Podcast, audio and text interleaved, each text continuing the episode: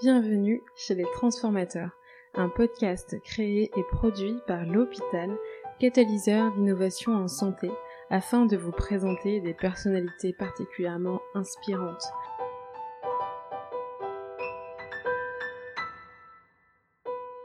Professionnels de santé, entrepreneurs ou encore écrivains, ils et elles agissent au quotidien pour bouleverser notre système de santé. La deuxième saison de notre podcast sera disponible très bientôt, et en attendant, nous vous proposons quelques extraits choisis. Ma raison d'être, c'est à la fois transformer le système de santé, et puis d'un point de vue un peu plus conceptuel, ce serait finalement euh, de, ne plus avoir de raison d'être, ce serait de devenir inutile, euh, au sens où si demain tout le monde est en bonne santé, ou si tout le monde est, en capacité de se maintenir en bonne santé euh, au sein de sa communauté, bah, c'est une excellente nouvelle. Je suis un praticien de la médecine et de l'écriture. Donc c'est pas que j'ai choisi une carrière à proprement parler, c'est que euh, mes aspirations à soigner d'une part et puis mon activité d'écriture se sont rejointes euh, et se sont toujours euh, soutenues l'une l'autre. C'est plus facile de soigner quelqu'un quand on, quand on coopère avec la personne à qui on a affaire. Et pour coopérer, la première manière de coopérer, c'est de communiquer. L'objectif de soigner en conscience, c'est prendre soin de soi pour prendre soin des autres. En gros, depuis 30 ans, on est passé d'un modèle de management paternaliste où on infantilisait les gens à aujourd'hui un modèle de management basé sur les processus et les indicateurs, on les robotise. On n'est jamais passé par la case je fais confiance à l'individu. Et je ne sais pas si vous savez, le management, manager, ça vient de l'italien maneggiare, qui est un terme d'équitation qui signifie tenir en main les rênes d'un cheval. Et donc, euh, moi, je, me dis, au fond, le, vrai mot que j'ai envie d'utiliser, c'est le mot aimer.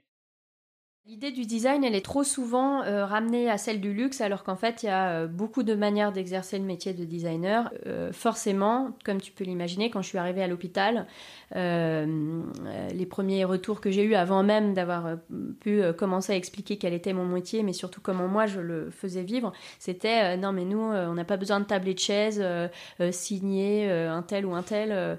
c'est l'hôpital public ici, c'est indécent, voilà.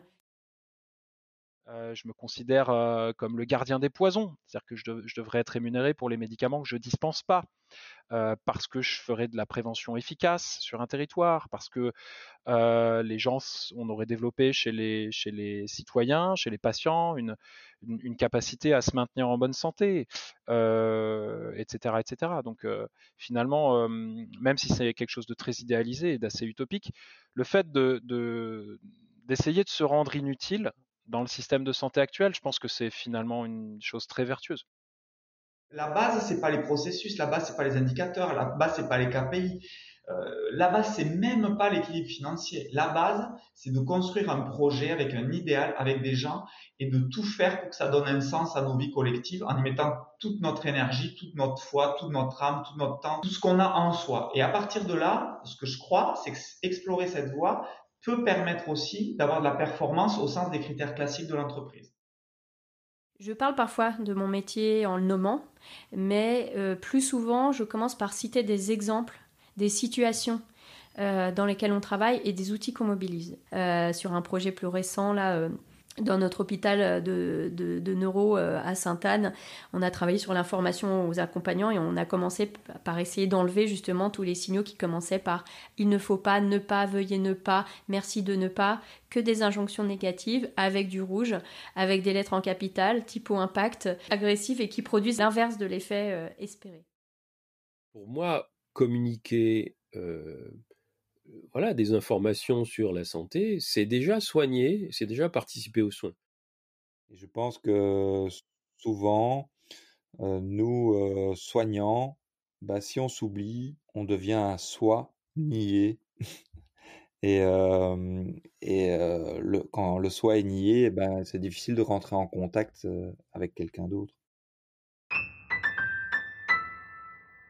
Vous avez sûrement reconnu Dominique Pont, Marie Coirier, Martin Vinclair, Antoine Priou et Jean-Marc Desmet dans ces extraits.